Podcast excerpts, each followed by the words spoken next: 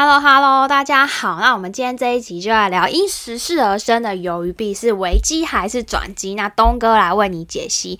现在时间是二零二一年的十一月十三号的下午十点四十二分。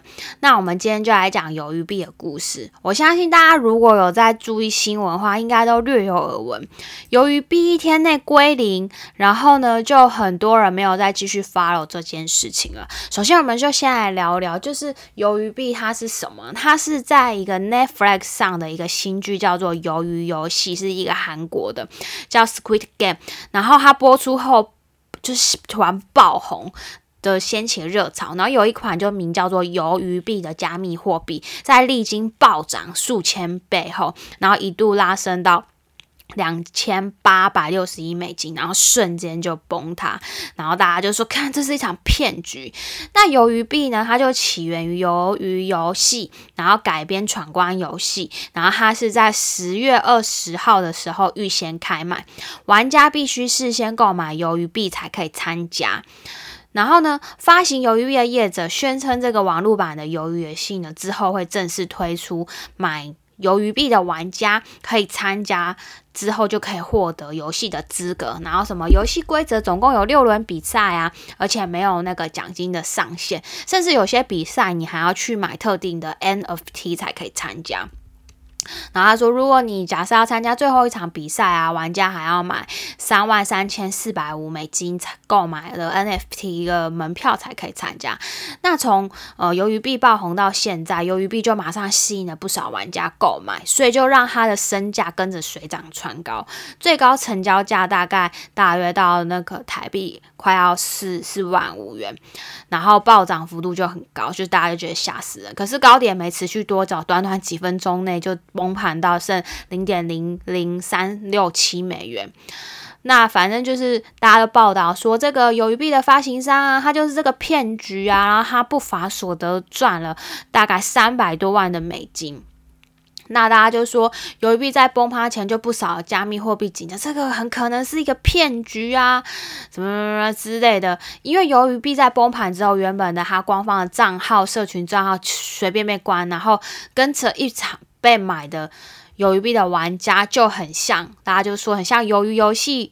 如果有看剧的，就会很像游游戏的规则一样，最终只有一个赢家会抱走奖金，那个赢家很有可能就是创办鱿鱼币的创办人。那我现在聊一下为什么有这样的现象。首先，我只能说，我觉得创办鱿鱼币的诈骗集团很聪明哦，他很懂得抓准时事，马上在我们的去中心化交易所 PancakeSwap 写了一串鱿鱼币的代码。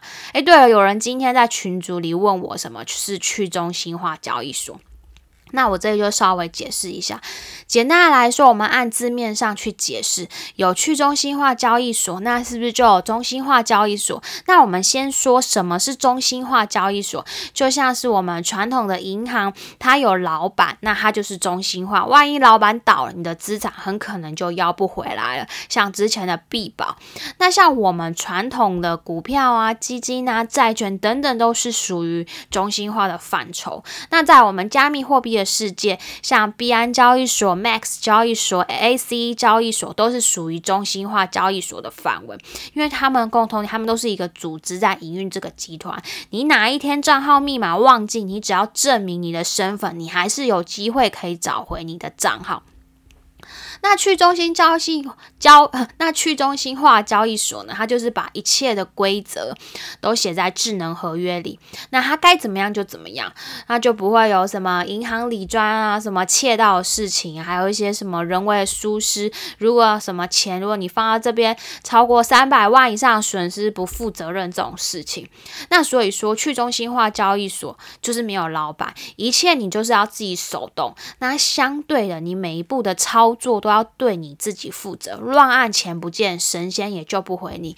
账号密码在我们加密货币的世界里就是私钥，私人的私，钥匙的钥，不见了也没人能救你。但相对的，就不会有钱被李川干走这种什么狗屁唠叨的鬼故事。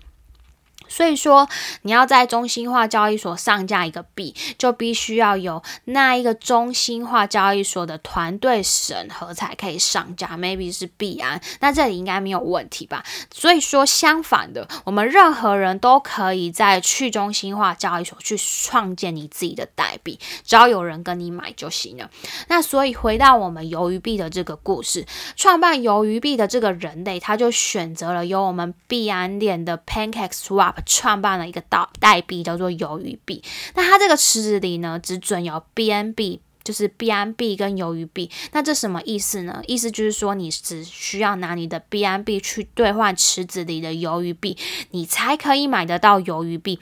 那池子我们可以想象成我们今天当今的银行，我们存款人存进的新台币，就是这个银行的池子里提供了我们新台币给人家挖矿，给人家借款。那今天假设小明他要买房子，他手上现金不够，他就会来到了这个银行这个池子里借。款啊，来贷款，那首那这个。银行呢，一边有借，一边有贷，那银行从中取得平衡，赚了他该赚的钱。那回到我们刚刚说鱿鱼币的那个池子，这个池子里它只有 BNB 跟鱿鱼币。那你们大家买我手上这个限量的鱿鱼币，必须拿你们的 BNB 来跟我换。所以这个时候，大家为了要买鱿鱼币，纷纷的都会把 BNB 掏出来去购买你池子里的鱿鱼币。此时蓄谋已久的创办人就把池子里的 BNB 全部抽走，导致池子里只剩下鱿鱼币。所以这个时候，鱿鱼币想换成 BNB 都不行，所以才会造成那一天的崩盘。虽然币安他自己号称说 PancakeSwap 是个去中心化交易所，但是这次事件后，我可能要怀疑一下诶，因为币币安出手要去。找那个干走一票钱的 BNB 人是谁？谁并且把他的这个入口给封住？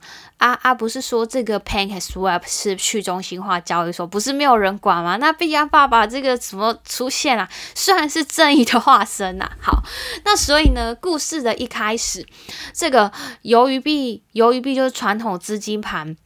它就是一点出来就是要框钱的嘛，不是很明显嘛？你只要用 BNB 就可以购买鱿鱼币，那鱿鱼币呢也只能用 BNB 来换。那 BNB 是到哪里你都可以，都会有人收，都可以换成美金啊，就是你也可以换成新台币啊。总之，它就是一个抽水池，把有价值的钱都抽走。那创办人这个时候再随便找个借口就卷款落跑，所以才会归零，就是没有办法，没有办法交易，没有办法卖。这样子，哎，那怎么过了几天之后，如果有在注意的人发现，哎，怎么一度又可以交易涨到二十块新台币呢？那而且还涨，而且还增加了不少交易所，因为呢，主要就是说。币安出手之后，把这个池子封住了。这个时候，鱿鱼币它就变成了一个无主币。什么是无主币呢？就好像我们的狗狗币呀、柴犬币呀，还有比特币，它是没有老板、没有主人，没有说一定要 BNB 它才能换，就是光看这个市场给相不相信它，给它价值。那主要它也是限量的嘛，还有戏剧的热度，所以开始就有人愿意用它的比特币啊，用它的 USTT 啊，就是那个稳定币来换。鱿鱼币都有，就变成了像柴犬币这种大家觉得有共识的迷因币，所以它的价值跟价格就是由大家决。决定，所以现在有很多去中心交易所都可以买，也可以卖了。那很多人问我怎么买呢？那我建议你们可以到 Coin Coin Market Cap 上面搜寻 Squid S Q U I D，然后你点选市场，里面就有可以交易的交易所。我刚刚看好像也不少间的，而且它目前的中文社群的 Telegram 人数，由于币也到了一万多人。不过我觉得它还算是一个高风险的小币。如果你说这种币就是也蛮有戏，买一些些觉得很臭当纪念，我觉得也无妨，就很像 NFT。不过我奉劝各位，就是通常赌博呢，赢的是过程，输的是结局，就是比较前，就是建议大家不要妄想一夜致富啊，all in 啊，这几率是。比较渺茫，虽然也是有可能。那现在我网络上如果还是一堆酸民在那边酸我，对啦，他就是资金盘，鱿鱼币就是资金盘，一日资金盘，终身资金盘，不管说什么币安怎么样，他就是资金盘啦。如果真的要扯什么资金盘，那 NFT 也是啊。那我他妈就不能单纯买个鱿鱼币收藏在我钱吧？我又没有要买卖，我当纯纪念哦，这样也不行嘛，跟 NFT 的概念一样。不过因为每一个人看待金钱的角度都不一样，我是觉得我买的这个钱损失我也没差。那有的人是没有办法承受，或者是真的 all in，就算是我玩那个丑动物呢游戏 X 嘛。后面它虽然挂了一个游戏的概念，难道它就不是一个资金盘吗？它只是让这个游戏玩的比较久，长期来看，最后很多游戏都是会不见的。那我们再说，就像我们比特币 Bitcoin 老大，也是被很多投资大佬批评到爆，这这个是一个垃圾，怎么讲的很难听，没有价值，没有实用目的，然后浪费电，巴拉巴拉一大堆。但是有在玩币的人吓唬我是币圈的人，我就会觉得。比特币很棒啊，好棒棒！就像我跟我的偶像马斯克一样。那市场上人有百百种，有人就是要翻个一百倍、一千倍的投机，那有的人就是价值投资，那有的人就是 all in 的玩，那有的人就是保守派。每个人的价值都不同，那我都尊重。那我也不会因为说他的资产多，我就觉得他好棒棒，或者很羡慕。嗯，他或许有可能就真的只是单纯运气好，还有他那个方法的那个 timing 点看起来比一般人还成功。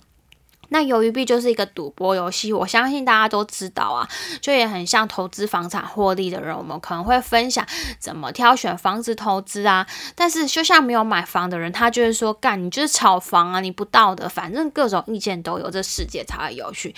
不过今天社群上还是有人跟我说谢谢有跟到鱿鱼，我觉得没有关系啦，就是当乐透嗯好玩就好，或者是说你想要跟你朋友炫耀你的钱包里有鱿鱼币，或者像有些人也会买公司股票那种下市炫耀一下，当壁纸也很开心。那我觉得就可以揣揣看。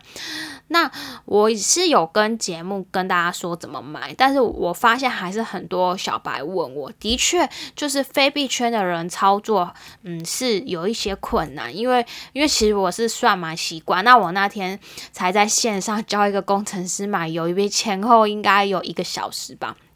那但是我发现每个人就是时间啊跟精力体力都有限，那我所以我就写了一个手把手的教学课程，那里面有一个群组，我请了两个工程师，如果有付费想买，操作到一半有问题，那他们会帮你看。那那个课程我还在审核中，那呃完成之后我再放到下方留连接，有需要的可以看看。那我今天就跟大家分享到这里啦。那像。嗯，好，那就先聊这个，下下次我们有机会再来介绍一下资金盘好了，就是跟大家再来好好开一集来聊这个话题。那我们今天就先跟这里跟大家聊到聊到这里哦，拜拜。